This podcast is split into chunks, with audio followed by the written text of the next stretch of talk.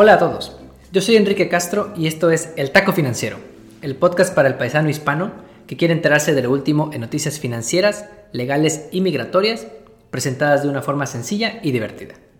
Hoy es lunes 8 de junio y la semana pasada estuvo marcada por protestas alrededor de todo el país, incluso en otros países, por el enojo relacionado con el asesinato de George Floyd en Minneapolis y en general por la discriminación que sufren los afroamericanos en su propio país.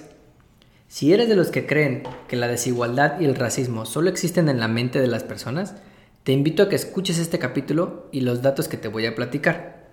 Si después de escucharlo aún no crees y piensas que es un invento para manipular nuestras mentes, entonces puedes dejar de seguir y escuchar este podcast, porque no es para ti. Muchas gracias por tu tiempo. El día de hoy te traigo unos tacos de chile, mole y manteca que muestran la desigualdad que existe entre los distintos grupos raciales, particularmente en Estados Unidos.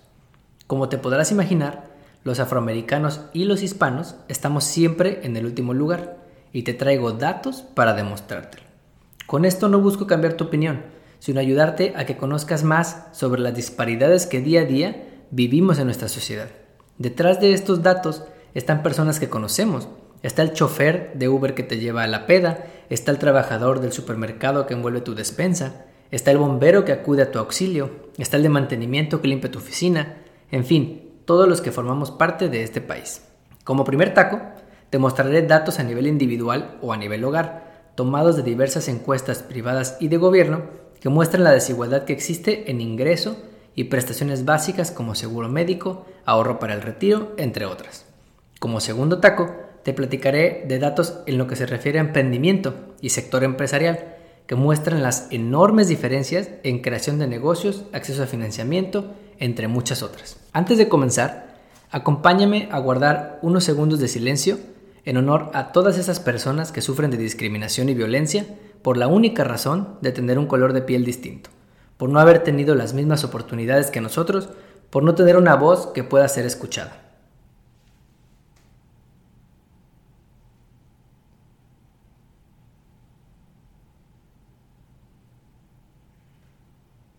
Muchas gracias. Comencemos con el menú de hoy.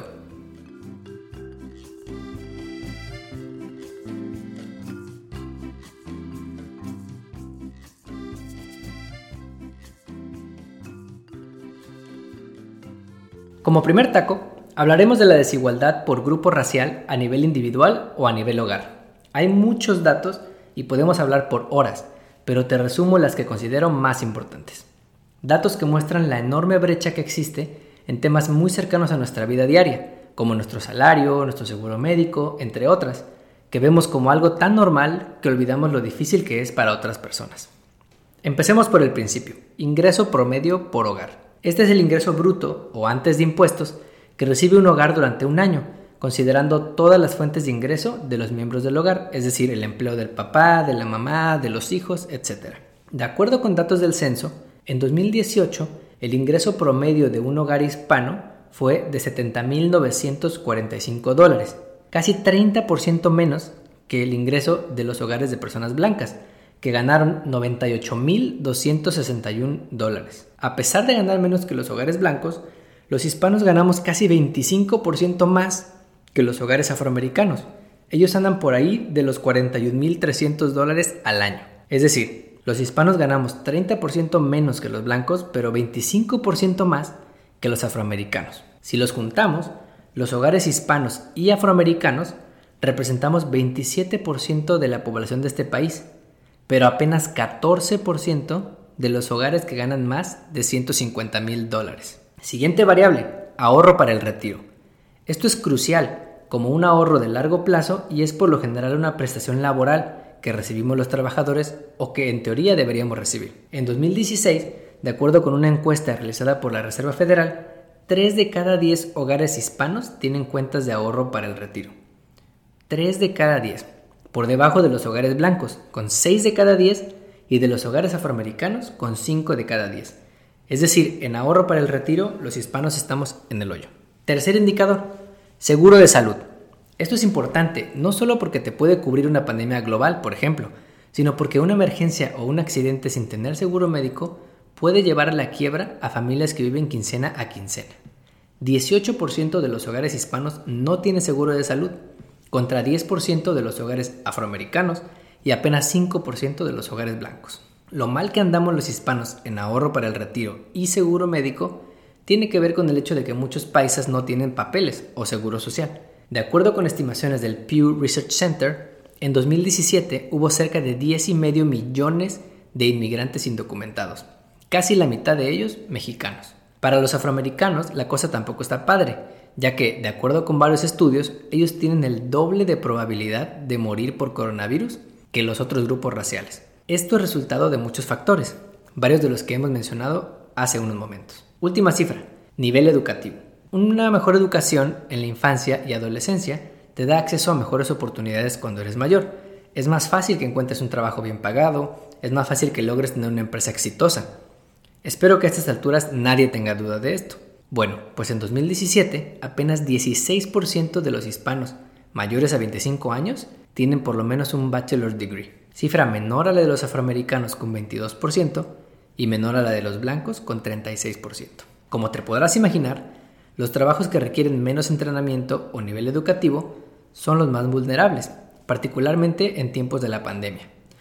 Otro estudio reciente del Pew Research Center muestra que 61% de los hogares hispanos encuestados reportó que un familiar perdió un trabajo o perdió un empleo durante abril, contra 44% de los hogares afroamericanos y 38% de los hogares blancos. En resumen, hay una clara desigualdad de ingresos y otras estadísticas como ahorro para el retiro, seguro médico o nivel educativo, dependiendo del grupo racial en el que te encuentres. Hablar sobre las causas de esta desigualdad es un tema que da para hablar por horas, pero lo que todos los datos muestran es que la desigualdad existe y no se puede negar. Como segundo taco, hablaremos de las desigualdades a nivel empresarial y en estadísticas relacionadas con emprendimiento y negocios. No te debe sorprender que lleguemos a la misma conclusión que a nivel individual, pero te voy a platicar el nivel de disparidades que existen para que las reflexiones tomadas de varios estudios y encuestas. Empecemos por lo más sencillo, creación de empresas. Imagina que tienes una idea de negocio, cocinas unos tacos poca madre, eres bueno en contabilidad o la actividad que tú quieras y decides emprender y crear tu changar. Si eres hispano y este es el caso, felicidades. Estás entre el 5% de los pequeños negocios en este país que son de paisanos. Del total de pequeños negocios, 82% son de personas blancas, 5% de hispanos y apenas 2% de afroamericanos. El restante es de otras razas como los asiáticos. Piénsalo por un momento. Uno de cada 20 pequeños negocios son de hispanos, mientras que uno de cada 50 son de personas afroamericanas. ¿Por qué existe esta desigualdad? Es otra pregunta, que tiene muchas respuestas. El hecho es que existe una enorme desigualdad en cuanto a creación de empresas. ¿Y estas empresas cuántos ingresos tienen? Bueno, las empresas hispanas, al igual que las empresas de personas blancas, tienen en su mayoría ingresos entre 100 mil y un millón de dólares al año, mientras que la mayoría de las empresas de afroamericanos, o el 45% de ellas, no gana más de 100 mil dólares al año. Ahora imagina que tienes un changarro y que quieres buscar un crédito o un préstamo para hacer crecer tu negocio. La primera barrera que tienes es el perfil de riesgo que puede medirse por tu credit score o por el credit score del dueño del negocio. Si consideramos, como lo hace la Reserva Federal de Atlanta, un score debajo de 620 como un score de alto riesgo, los paisanos y los afroamericanos ya empezamos mal. 28% de los negocios hispanos y 46% de los negocios afroamericanos se considerarían de alto riesgo, contra apenas 16% de los negocios de personas blancas.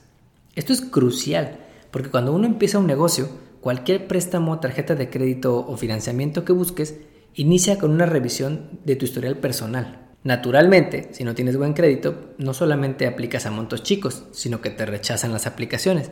Los datos confirman esto. 3 de cada 10 negocios hispanos fueron rechazados al pedir un préstamo, es decir, no recibieron ni un centavo, contra 2 de cada 10 negocios de personas blancas y 4 de cada 10 negocios afroamericanos. Después de que tienes menos ingreso, menos ventas, un credit score de alto riesgo y préstamos rechazados, es de esperarse que los negocios de las minorías, o sea, hispanos y afroamericanos, sufran más dificultades financieras que otros grupos. Nuevamente, los datos lo confirman. 69% de los negocios de paisanos tuvieron alguna dificultad financiera en el año anterior, más que los blancos con 62%, pero menos que los afroamericanos, con casi 80% de sus negocios. Ahora imagina que superas todos los retos, eres el ejemplo a seguir, se te ocurre la idea millonaria, logras hacer una empresa exitosa, quieres levantar capital con fondos de venture capital.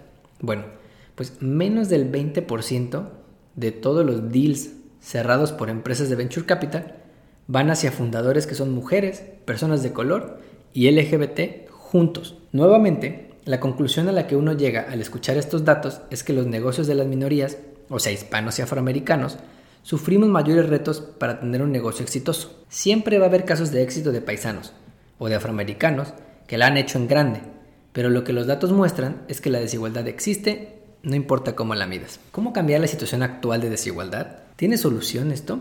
¿Qué debemos hacer las personas y las empresas para cerrar esta brecha? ¿Por qué llegaste hasta esta parte final del podcast de un vato desconocido que no sabe nada de lo que dice? Mi recomendación personal, y cada quien tiene su propia forma de ver la vida, es leer, escuchar y participar. Leer. Leer noticias, leer artículos, leer testimonios, tanto a favor como en contra, para conocer los puntos de vista y formar nuestro propio criterio con bases objetivas y no con sentimientos. Escuchar, escuchar a los demás, realmente escuchar lo que dice el güey que tienes enfrente de ti y tratar de entender por qué dice lo que dice y por qué él puede estar bien y tú mal. Por último, participar. En foros, en redes sociales, en marchas, pero principalmente a través del voto. Si te quejas de que un político es ignorante, racista y de piel sensible, ya te imaginarás de quién estoy hablando.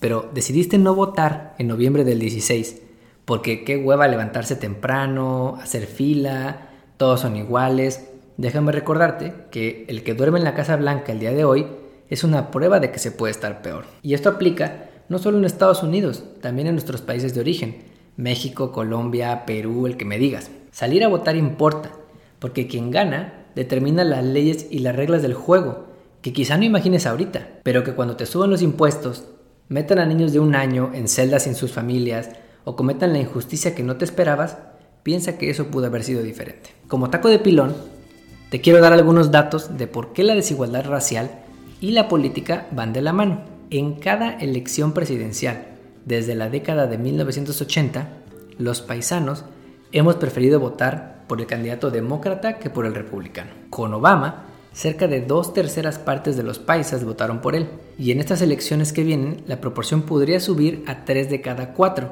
de acuerdo con encuestas de Univision. Por su parte, 83% de los afroamericanos también se identifican o prefieren al Partido Demócrata, de acuerdo con una encuesta del Pew Research Center de la semana pasada. No solo las minorías tienden a identificarse más con los demócratas, sino que hemos ganado terreno en el porcentaje del electorado.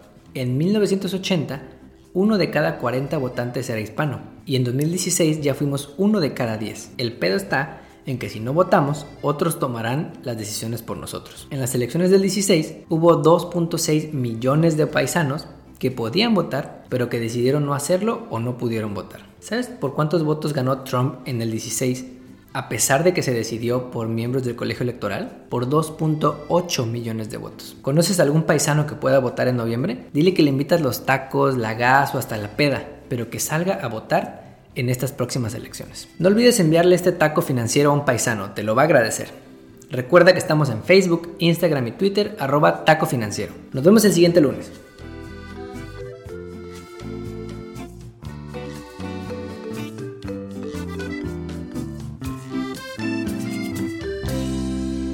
El podcast que acabas de escuchar, El Taco Financiero, refleja la opinión exclusiva del presentador o sus entrevistados y no representa la opinión de patrocinadores o terceros.